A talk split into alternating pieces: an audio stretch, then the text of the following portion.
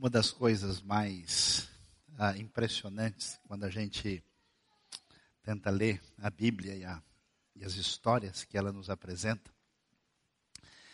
é que, de uma maneira muito especial, as histórias que a Bíblia traz para a gente, elas falam sobre quem Deus é de uma maneira bastante especial, bem feita e criativa e até chocante.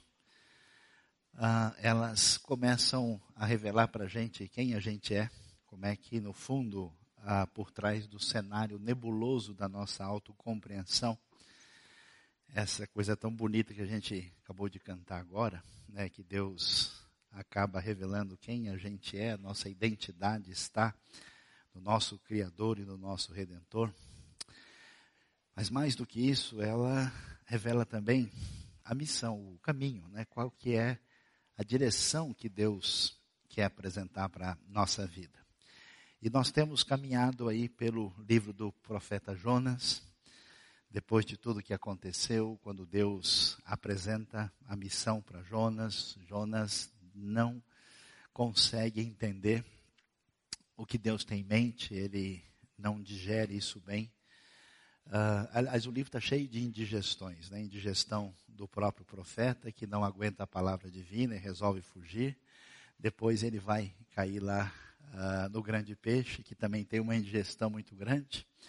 E a gente vai ver que Jonas vai uh, aprender a orar e falar com Deus. A gente vai caminhar de uma maneira a perceber como é que Deus impressiona demais, porque ah, uma das coisas que eu tenho ficado assustado na nossa sociedade é que o nível de egocentrismo que talvez tenha sido reforçado por essa sociedade de mercado, cuja referência é sempre manter as pessoas agradadas, tem chegado ao ponto ah, das, da descartabilidade de todos os relacionamentos. Uma vez que um filho deu um trabalho, a gente desliga, faz de conta que uh, desconecta, está tudo resolvido. É, lidar com pessoas é como excluir do Facebook. É como não receber mais o e-mail. É jogar né, uh, no spam permanentemente. É a síndrome das decorrências do homo videns que a gente ouviu aí uh, na semana passada. isso impressiona porque as pessoas se tornam mais narcisistas, egocêntricas e exigentes. E à medida em que qualquer pessoa do meu relacionamento não se encaixa nas minhas exigências, simplesmente eu as deleto e passo a procurar outras referências imediatas que venham suprir esse narcisismo problemático. Por isso ninguém suporta mais ninguém, as amizades se diluem, os casamentos acabam sem explicação. Antigamente as pessoas brigavam, hoje eles não sabem por que não querem mais olhar um para a cara do outro. E se torna algo realmente assustador o que a gente vê. E que é bom ver na Bíblia e ler, é que depois de que tudo que o profeta fez, de toda a caminhada equivocada, a Bíblia diz que veio a palavra do Senhor a Jonas pela segunda vez. A esperança que você tem, que eu tenho, hoje à noite, é que Deus continua falando com a gente. É que Deus não desiste das pessoas para quem Ele estende o seu amor. A não ser que essa pessoa de uma vez para sempre feche a porta do seu coração, da sua vida, e a gente talvez poderia imaginar, mas depois dessa coisa tão bonita, depois que o Jonas voltou para a igreja, ele foi lá na frente, fizeram oração pelo profeta, ele falou, não, de fato, agora eu entendo, Nínive está no meu coração, e aí eles fizeram aquele culto de gratidão, foram para o acampamento, deram as mãos em torno da fogueira, e foi um negócio tão especial, agora sim ele é uma pessoa transformada. Agora ele é uma pessoa que serve ao Senhor e até comprou, aquele famoso versículo colocou na porta da casa dele, eu e a minha casa serviremos ao Senhor. Né? Quando a gente lê capítulo 4 de Jonas, a gente vai surpreender. A gente vai ver um profeta nervoso diante de um Deus amoroso. Então, talvez amanhã, lá pelas sete horas da manhã, você vai estar dirigindo, pensa, ó, quem sabe é o profeta que está ali na frente, não é bem o caso.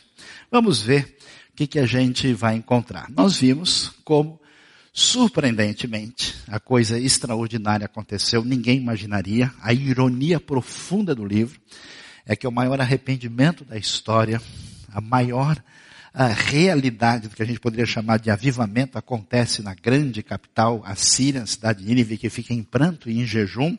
Vimos que a coisa foi tão forte lá que a, a, a coisa foi é, tão impressionante que até os animais jejuaram. E o capítulo 4 é que a gente já conhece a história. Se a gente não conhecer, você fala, não, peraí, misturou os livros, deve ser outra coisa, não é possível. A Bíblia diz nítida e claramente Jonas, porém, ficou profundamente descontente com isso e enfureceu-se. O texto original hebraico, que nenhuma tradução, nem de perto, coloca o literal, ele é extremamente forte. É alguma coisa do tipo uh, que, que Jonas uh, ficou mal com esse mal, repete duplamente o mesmo radical da palavra que quer dizer mal, maldade, desgraça, uh, de uma maneira a tentar enfatizar. Por isso, na tradução mais dinâmica, o que fica é essa ideia de tentar dar essa força. Ficou profundamente descontente. Mas se a gente fosse traduzir a Bíblia na linguagem de amanhã, a gente diria, Jonas ficou arrasado. Né? Jonas, assim, perdeu a, a, o dia. Jonas ficou com uma decepção profunda e, e é interessante, né? além desse sentimento negativo de frustração, decepção, tudo que aparece aí, uh, o texto fala uh, que Jonas uh, esquentou o seu rosto ou o seu nariz, que é, ficou profundamente revoltado, ficou enfurecido. Quer dizer, como é que você poderia imaginar? Acho que depois que você lê o Jonas capítulo 2, que vê o profeta fazendo aquela oração, assim, tão teologicamente bem direcionada, de que ele gostaria de estar no templo para adorar Deus, depois que você vê Deus dando a segunda chance para ele, e que agora ele vai para Nínive, ele acaba obedecendo, apesar que lembra que o curso dele de pregação não foi dos melhores, ele falou do jeito que veio, e quando a coisa acontece, a revolta é total. O profeta uh, fica aborrecido, fica tremendamente chateado, e a gente vai descobrir algumas coisas importantes, muito valiosas para a nossa vida. E que ajuda talvez a entender a nossa jornada. Porque muita gente na sua vida cristã uh, acaba tendo grandes tropeços, porque tem uma expectativa de si mesmo que não corresponde à realidade. Pelo fato de ter entendido que Deus é o nosso Salvador, que nós somos salvos em Cristo, que significa que o nosso pecado foi perdoado, que a nossa dívida está livre diante de Deus por aquilo que Cristo fez, que significa que agora nós somos filhos de Deus por adoção, que significa que nós somos aceitos não por alguma coisa que a gente fez, como a gente cantou, mas por aquilo que Deus é e por aquilo que Ele fez, a gente cai na bobagem de achar que de repente a gente virou gente boa. Que a gente é, pode, né, assim, achar que, que você virou, assim, né, alguma coisa diferente na sua essência enquanto ser humano. Talvez a maior virtude que tem que acompanhar a nossa vida é a gente chorar porque isso não aconteceu. A gente ficar chateado porque a nossa inveja ainda se manifesta. A nossa ira nos pega de surpresa. As nossas tentações dos piores tipos nos assaltam nas horas talvez mais sublimes da nossa vida. E a gente sabe que, por que é ah, que isso não vai embora de vez. Por que, que eu não deixo de me surpreender negativamente? E é interessante que as mudanças que Deus exige de nós passa por um processo mais profundo. E eu fico assim, ah, ah, apaixonado por Deus. Como é que Ele consegue suportar Vossa Senhoria e a mim nesse processo E ele faz coisas bonitas na nossa vida que a gente nunca seria capaz de fazer. E ainda assim, ele consegue garantir a missão. Como é que pode essa comunidade, essa igreja absurda, perdoa minha expressão, literalmente nojenta, que só tem feito barbaridades através da história. Como é que esse pessoal tem conseguido fazer alguma coisa certa? É praticamente impossível. Mas Deus, não sei como, um dia, quem sabe, eu vou entender. Ele entra nesse meio de campo, ele bagunça a nossa confusão e age e faz coisas bonitas, e nesse processo o poder do Espírito de Deus age e Nínive se arrepende. E pessoas são salvas, e o poder de Deus se manifesta. Povos são atingidos, gente muda de rumo, porque esse é o Deus que agiu na vida do profeta Jonas, que um dia chegou à sua vida. O profeta salvo, o profeta que quase morreu, o profeta que tinha morrido psicologicamente, que não estava mais nem aí, que deixou tudo para trás, ainda não tinha entendido os caminhos de Deus. Tanto é que nessa hora a sua revolta aparece. E é interessante, por que aparece? Porque os caminhos de Deus, olha só que loucura, são revoltantes. A grande verdade é que a gente sabe que nós somos os donos do pedaço. Nós somos os reis. Por isso que você não precisa ler a Bíblia tanto, porque você já sabe. Lógico que você sabe. Você tem uma base muito boa. Você é lindo, maravilhoso. Por isso que a gente não precisa se preocupar com certas coisas e precisa sempre vestir a nossa máscara religiosa e tocando a vida do jeito que dá, porque está ótimo, mas Deus humilha essa nossa atitude. E a grande verdade é que sempre que Deus apresenta a sua proposta de missão, ninguém aceita.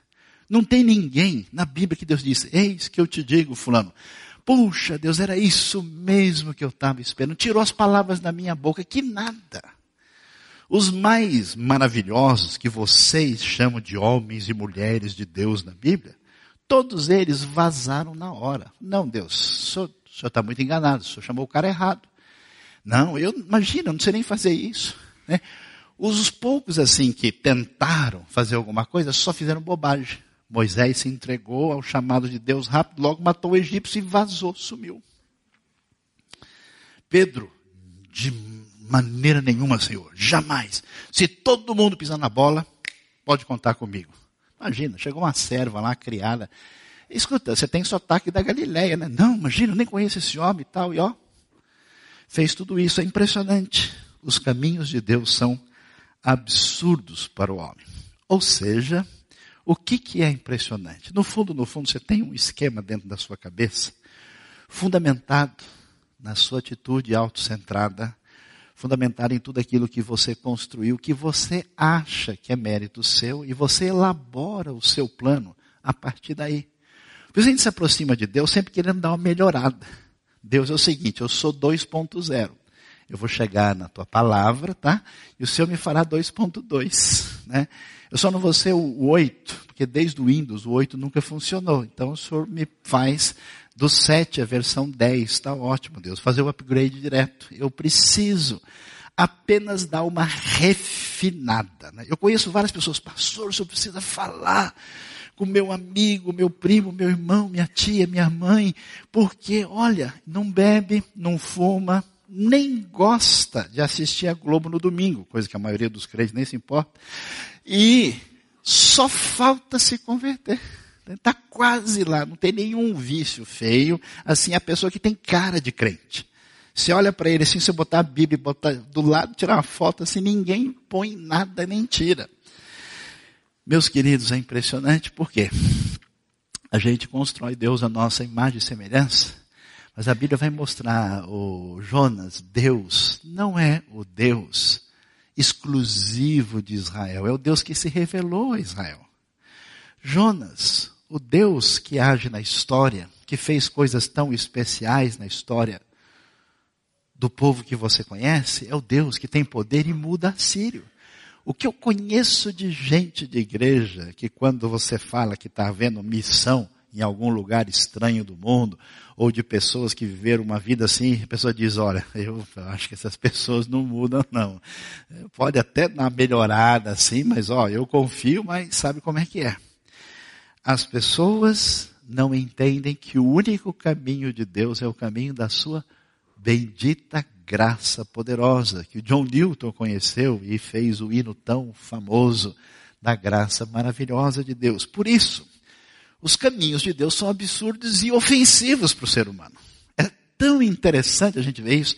Eu, eu, eu, tinha, eu, eu eh, fui alcançado pelo Evangelho, sozinho, no quintal de uma casa no Tocantins, quando eu tinha 12 anos de idade, cantando um cântico de salvação para criança.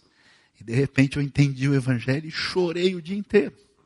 Porque eu entendi que os meus pecados tinham sido perdoados e não havia nem a razão para isso. Não tinha com porquê Deus se interessaria por mim.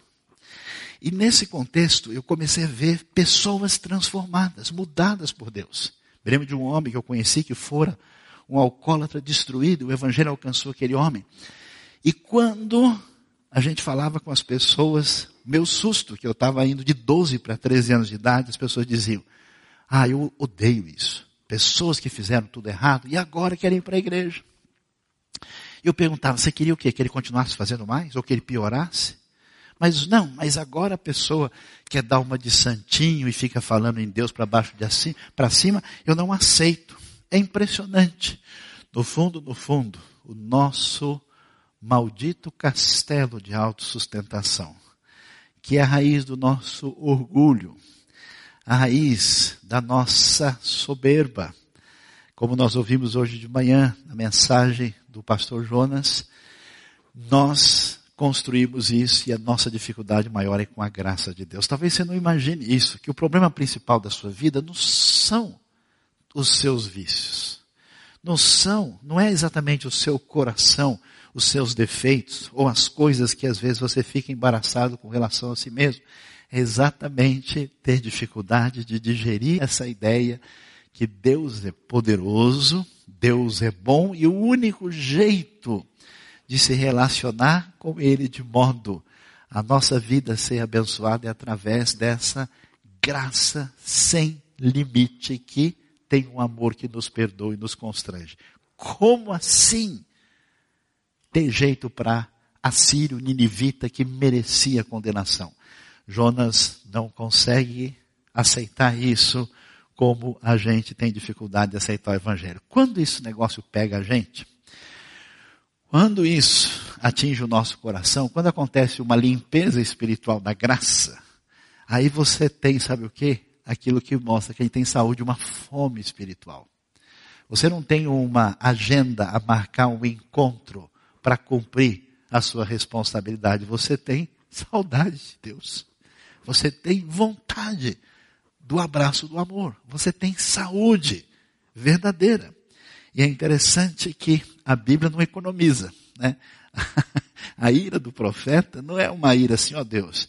O senhor também é fogo, né? Podia ter ajudado mais lá em Samaria, podia ter quebrado o galho da galera lá de Jope, podia, mas não.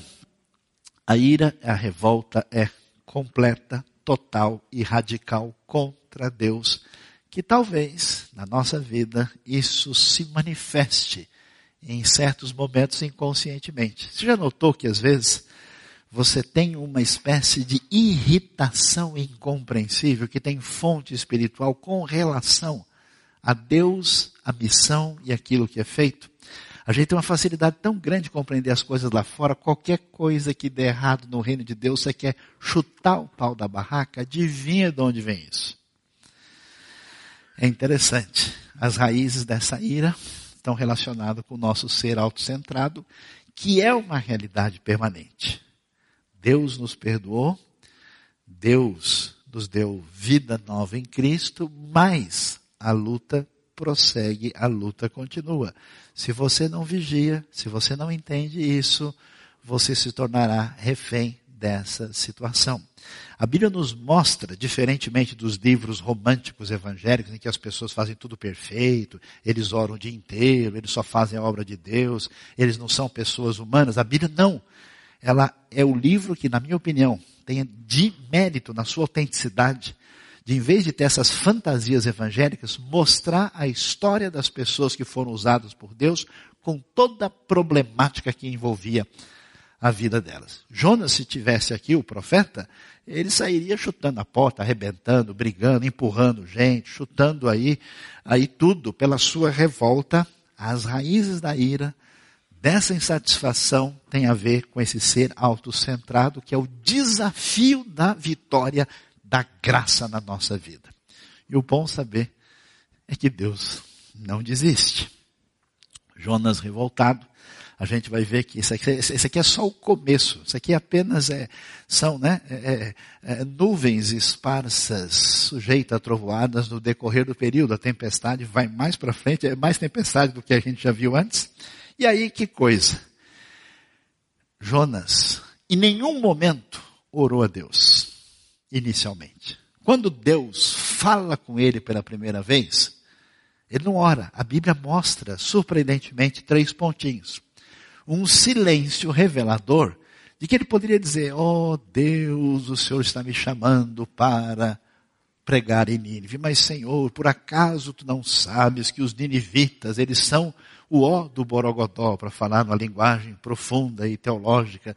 O Senhor não sabe, Senhor, olha, eu vou contar para vocês quem são esses assírios, os costumes deles são esses, oh Deus amado. O Senhor não acha que a gente poderia investir em alguma coisa mais promissora? Mas não, a, a, o choque é tão grande, a revolta é tão inaceitável. Existe uma coisa importante que atinge a gente que, que é chamado escândalo do Evangelho. E que é interessante que as pessoas querem, querem tirar, né? A gente tem que dar a rosa, mas sem os espinhos. O Evangelho vem completo. Aliás, você lê a Bíblia, né? É que os crentes, eles fazem, não sei de onde é que vem isso, eles leem, tem um monte de coisa que complica, não entendem, mas eles ficam quietos. Ah, imagina que eu vou perguntar, vão achar que eu sou incrédulo. Mas está lá exatamente para ofender a gente. Para chegar no ponto mesmo, para mostrar que a coisa não está debaixo do nosso controle. E aí as pessoas vão acumulando um monte de questões, entre aspas, incompreensíveis da palavra de Deus, e vão juntando um lixo hermenêutico no coração, né? que depois é usado perversamente para justificar a sua vida inútil de marasmo. É, porque realmente tem umas coisas difíceis, complicadas, que tem várias opiniões tal. E nisso a pessoa apaga a sua vida e a sua relação real com Deus. É interessante. Jonas não fala nada, ele não abre o jogo, o profeta não se posiciona, ele desobedece abertamente. Deus vai atrás dele. Olha, eu falo sério com você. Deus vai atrás de pessoas. E Deus pega você na curva. Porque Deus é bom. Nenhum de vocês está em pé e é sustentado por causa da sua bendita força, mas por causa da ação divina. E nessa hora, Jonas resolve orar. Ele só orou no capítulo 2, mas também o homem estava morrendo. Ele estava lá né, cercado de entranhas uh, do peixe por todo lado. Ele estava numa situação absolutamente que ali ou ora ou ora, né? ou ora ou afunda e vai embora de vez. E olha que oração. Você imagina um negócio desse? Nessa hora, o Jonas que tinha sido trabalhado no seu coração, o Jonas que já tinha passado pelo processo de aprender um monte de coisa, que a gente já estava pronto para chamá-lo aqui para a IBNU, com a área de missões, para enviá-lo, que estava tudo certo, ele já tinha experiência, tinha feito o curso, estudou teologia direitinho, teve o curso de espiritualidade profunda do grande peixe, ele já estava certinho, a gente confiava que o negócio ia dar certo, quando, de repente, fizemos uma reunião de oração e ele começou a orar ele orou assim, Senhor, não foi isso que eu disse quando eu estava em casa? Está vendo como o senhor não sabe de nada? Está vendo como eu tinha toda a razão, que eu sabia que esse negócio não ia dar certo, foi por isso que eu me apressei em fugir para Tarsis. Quer dizer, a gente percebe que o profeta foi trabalhado por Deus?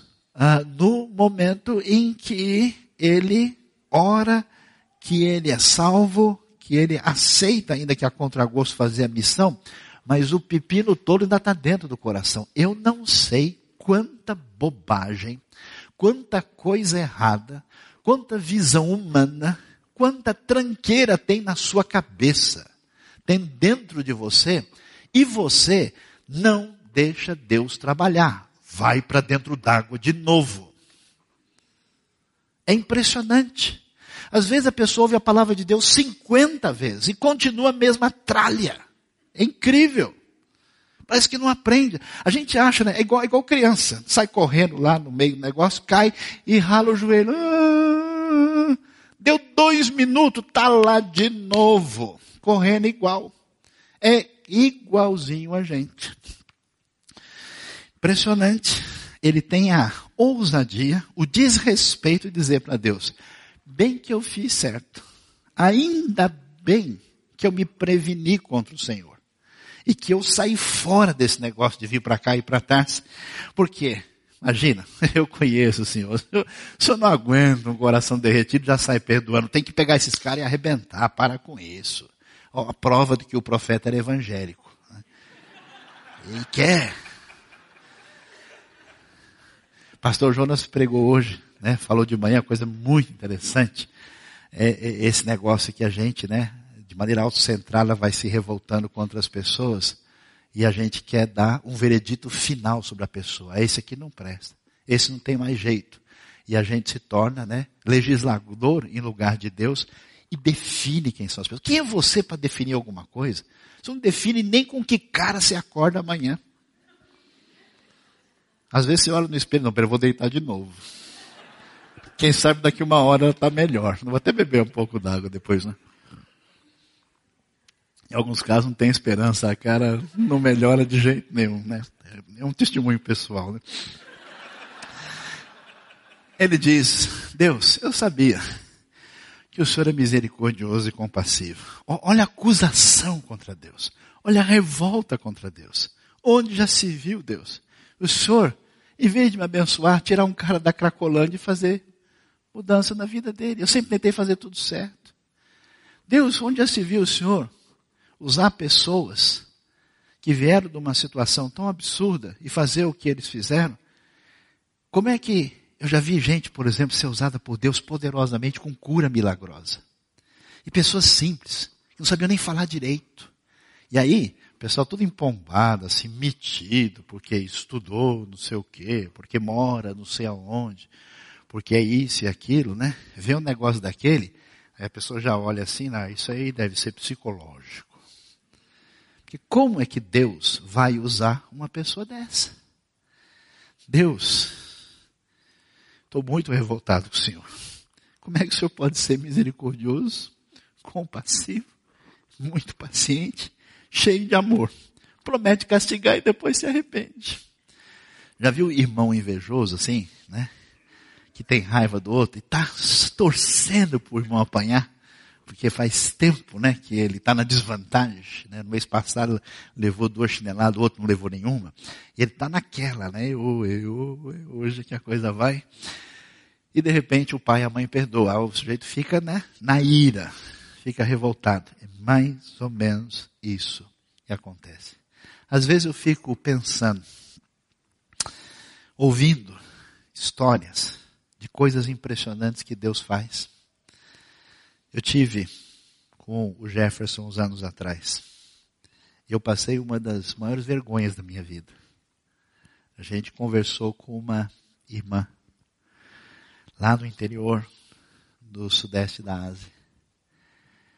E aquele dia a gente teve uma reunião e a primeira coisa que me surpreendeu que eu estava com fome, querendo comer alguma coisa. E aí eu disse, então, mas vamos comer? Ela falou, não, não, eu estou de jejum. Aí eu já fiquei com aquela cara. Na Ásia, o único sorriso amarelo era o meu. Né? E aí a gente conversou, e aí ela disse, não, eu fiquei oito anos na cadeia. Fui presa várias vezes, e a gente está aqui para trabalhar, para formar gente, para alcançar pessoas do mundo que não conhece a Deus fora daqui. Depois eu fui conhecer o lugar onde eles tinham todo o trabalho. Aí eu pensei, o que, que eu estou falando aqui? Em que eu vou contribuir para esse pessoal que está disposto de fato a entregar a vida para o Evangelho do jeito que a gente lê nas páginas do Novo Testamento. Esse Deus impressionante que faz isso é o Deus que promete castigar. E a frase até assusta todos os teólogos de plantão e depois se arrepende. Ele não manda o castigo. Aliás, essa é a razão que você está aqui hoje. Que se Deus fosse cobrar na sua vida tudo aquilo que ele poderia, a gente não teria levantado essa manhã. Então entenda essa realidade, descubra isso. A oração que a gente faz, a oração que vem da nossa vida autocentrada, ela é ofensiva.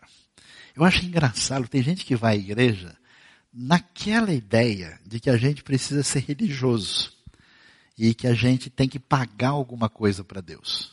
Então, Deus, eu vou fazer uma oração aí para o senhor ficar feliz. O senhor está precisando de quantos cânticos? Hoje o cântico foi, foi animado, a gente fez baião. O Deus falou, beleza, valeu, domingo que vem faz de novo, tá bom, né? Ele se animou. Mas é interessante que essa espiritualidade autocentrada que não tem relação com a graça, ela produz oração ofensiva. Ela produz oração repulsiva. A ideia não é, é, é, é, é se a gente vai fazer um, um, culto agradável, que a gente goste e tal. A ideia é se isso passa e chega em Deus, se isso não é culto de Caim. Portanto, a gente vai ver que nesse momento tudo aquilo que estava guardado, que o silêncio do profeta Jonas guardou no capítulo primeiro, que não apareceu nada, agora surge a real razão por que a missão não entra na sua cabeça. E essa é a razão porque a missão não entra no coração de muitos crentes, que pensam na vida o seguinte, a comunidade, a igreja, é um lugar onde a gente reúne pessoas que têm a vida mais ou menos certa, que segue bons princípios, que a gente não tem problema na vida, e a gente vai se garantindo aqui, cantando louvores ao Senhor Jesus. Em vez de entender que nós estamos com a mensagem mais poderosa do mundo, com essa graça, com esse Deus profundamente amoroso, tão bondoso e poderoso, e que isso precisa chegar a Nínive na Síria. Isso precisa. Por isso, a nossa maldade maior se manifesta quando a gente ouve os testemunhos do poder do Evangelho, as coisas que Deus faz no nosso mundo hoje, e a gente consegue ficar de boa. E depois você aluga uma maldita fita, filme no Netflix, e chora por um monte de bobagem que não tem nenhum sentido. Jonas confronta Deus diretamente, a misericórdia divina é a fonte do maior problema da rejeição humana. Sabe quando é que a gente pode imaginar de que o nosso coração está em sintonia com Deus? É quando espiritualmente a gente descansa. É quando espiritualmente a gente desfruta. É quando espiritualmente a gente fica feliz. É quando espiritualmente a gente se sensibiliza pelas coisas de Deus. Do contrário, é uma mecânica, é uma tabela do Excel que funciona sob o nosso controle, onde a gente quer fazer Deus servo dos nossos próprios interesses. Interessante que que acontece no processo. Esgotamento religioso completo. Que coisa de doido. O profeta do Senhor acabou de ser tirado do fundo do poço, do fundo do mar, do fundo do peixe. E ele, agora, Senhor, como o Senhor não sabe de nada, como o Senhor sai por aí perdoando e mudando pessoas, fazendo ninivita cruel, jejuar e se arrepender, quer saber de uma coisa? Tira minha vida, eu imploro. Porque para mim é mulher, melhor morrer do que viver. Eu não sei se a gente tem sido assaltado tantas vezes por pensamentos negativos na nossa vida uma espécie de frustração perene, uma espécie de cansaço religioso e espiritual, ou uma espécie de sentimento de falta de esperança e de horizonte à frente, que é o início desse desejo de morte que está por trás de toda a frustração humana que coloca o homem como centro e lá na frente ele não consegue, ele tem desejo de jogar toalha. Meus queridos, o único jeito de caminhar na vida com Deus é navegar na graça de Deus. E Pedro começou a andar por sobre as águas, mas reparando na força do vento, começou a descer imediatamente. Eu vou fazer um pedido a você. Como uma criança, procure a Deus nos próximos dias. E peça principalmente para que Ele toque o seu coração. Para que a sensibilidade dessa graça se manifeste e você chore diante de Deus. Seja atingido por esse sentimento que tem a ver com quem Deus é, para que a gente não queira se matar amanhã. Porque o caminho de todo ser humano é o suicídio. Sem dúvida. Porque ninguém se sustenta, nenhum projeto nosso. As nações mais ricas do mundo, as nações invejadas por países da América do Sul, ditas referências. Lugares onde não temos mazelas sociais como temos, por exemplo, em nosso país. Lugares onde a gente diz que alcançaram níveis de desenvolvimento humano maior. A sociedade não sabe explicar por que esses lugares têm o índice mais elevado e alarmante de suicídio, aparentemente sem razão. Porque as coisas não funcionam. Todo projeto humano acaba em morte. Todo projeto humano, ou ele fica no vazio, ou ele precisa de alguma droga para poder esquecer a vida, ou ele, encarando a realidade, como ouvimos de Pascal hoje, sem Cristo, a vida é um desespero. É a literatura doentia do ambiente europeu de Luigi Pirandello, de cineastas como Ingmar Bergman, como Frederico Fellini, como A Peste de Albert Camus, é o caminho em que não tem sentido, a não ser que o Deus que muda Nínive, que o Deus que cuida de Jonas, que o Deus que não desiste da sua vida, se revele ao seu coração. Jonas pede isso e é interessante que a Bíblia diz. A radicalidade é total. O projeto humano, desconectado de Deus, caminhando por si só, ele vai mais cedo, mais tarde, ter essa sintonia de radicalidade, rejeição de Deus, ira, frustração, revolta, desejo de morte.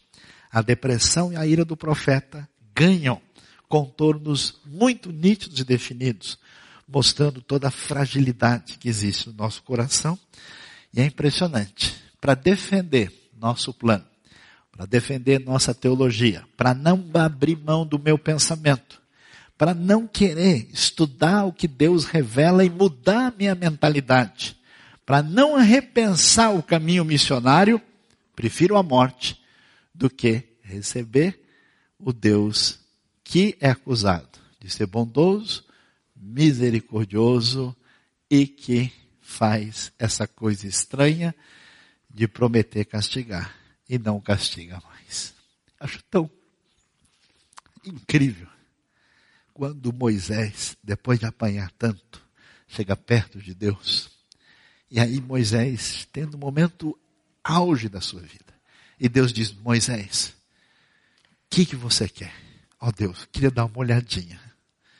Queria ver o Senhor de perto. Um desejo profundo de comunhão. Moisés, ó, até que a gente podia conversar sobre o assunto, mas não dá.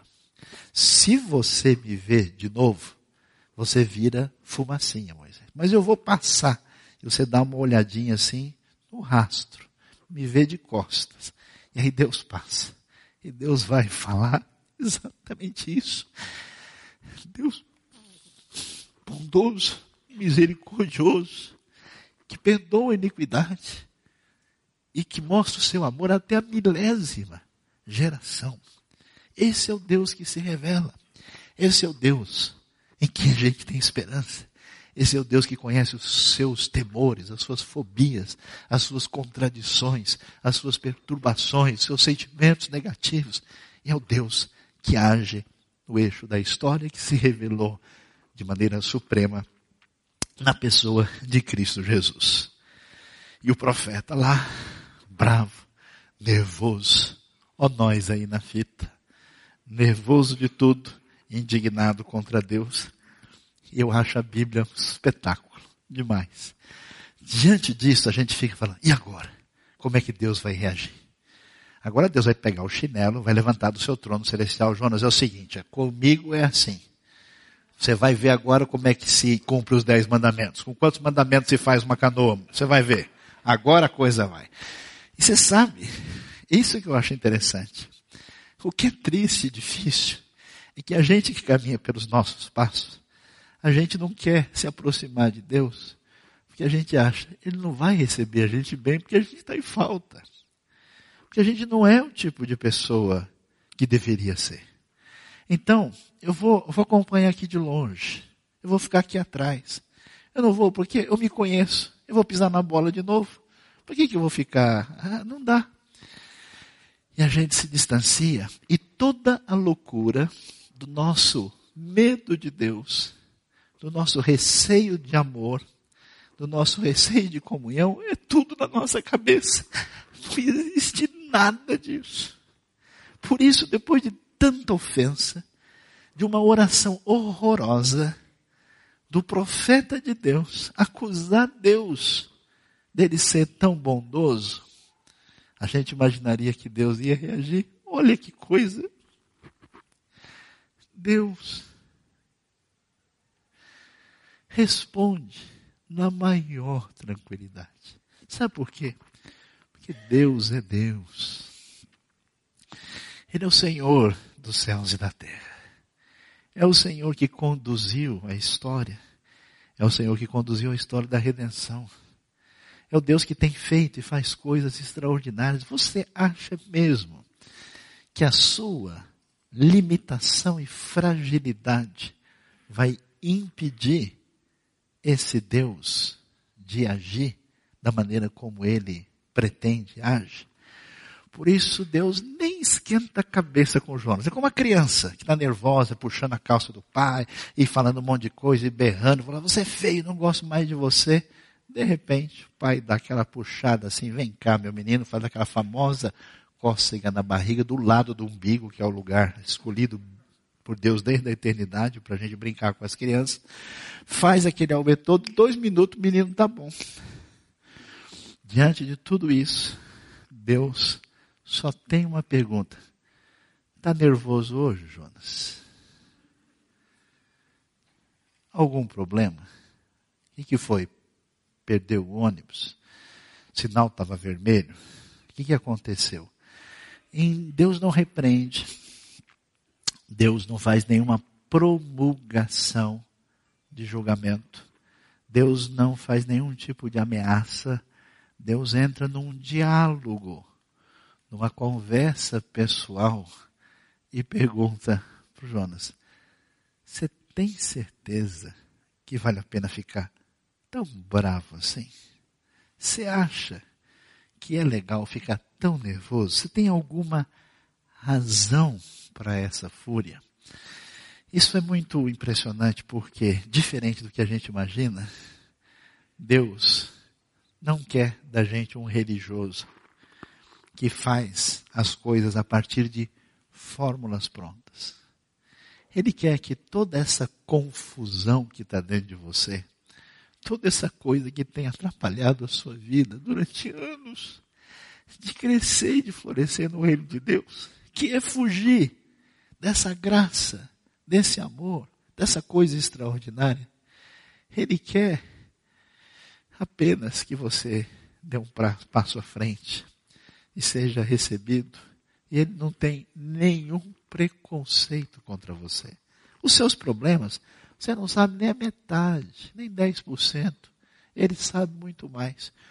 Por isso, de boa, como Deus que está no controle da história, no controle da Síria, no controle de Israel, no controle de tudo, tranquilamente ele chama Jonas para a conversa e vai falar com ele de modo impressionante. Deus não se abala, é o Deus que salva Nínive, mas esse Deus que é soberano e que vai fazer tudo por meio de Jonas, ele vai iniciar esse diálogo tranquilo com Jonas. Portanto, na sua vida, uma coisa só você deve fazer. Não caminhe com seus projetos e nem construa uma espiritualidade em que você tenha controle em relação a Deus. Pode botar tudo para fora, toda indignação, toda possível injustiça divina contra você, contra a sua vida, toda Nínive estranha que ele ajudou e que você ficou revoltado, tudo aquilo que deu errado, Deus está disposto a conversar com você de boa e Ele vai te dar o maior abraço. Que Deus abençoe a nossa vida. Deus abençoe o nosso coração e nos ajude a entender que o caminho de uma vida saudável, espiritualmente falando, passa pelo entendimento de quem Deus é, como é que Ele age, especialmente na nossa, na nossa vida.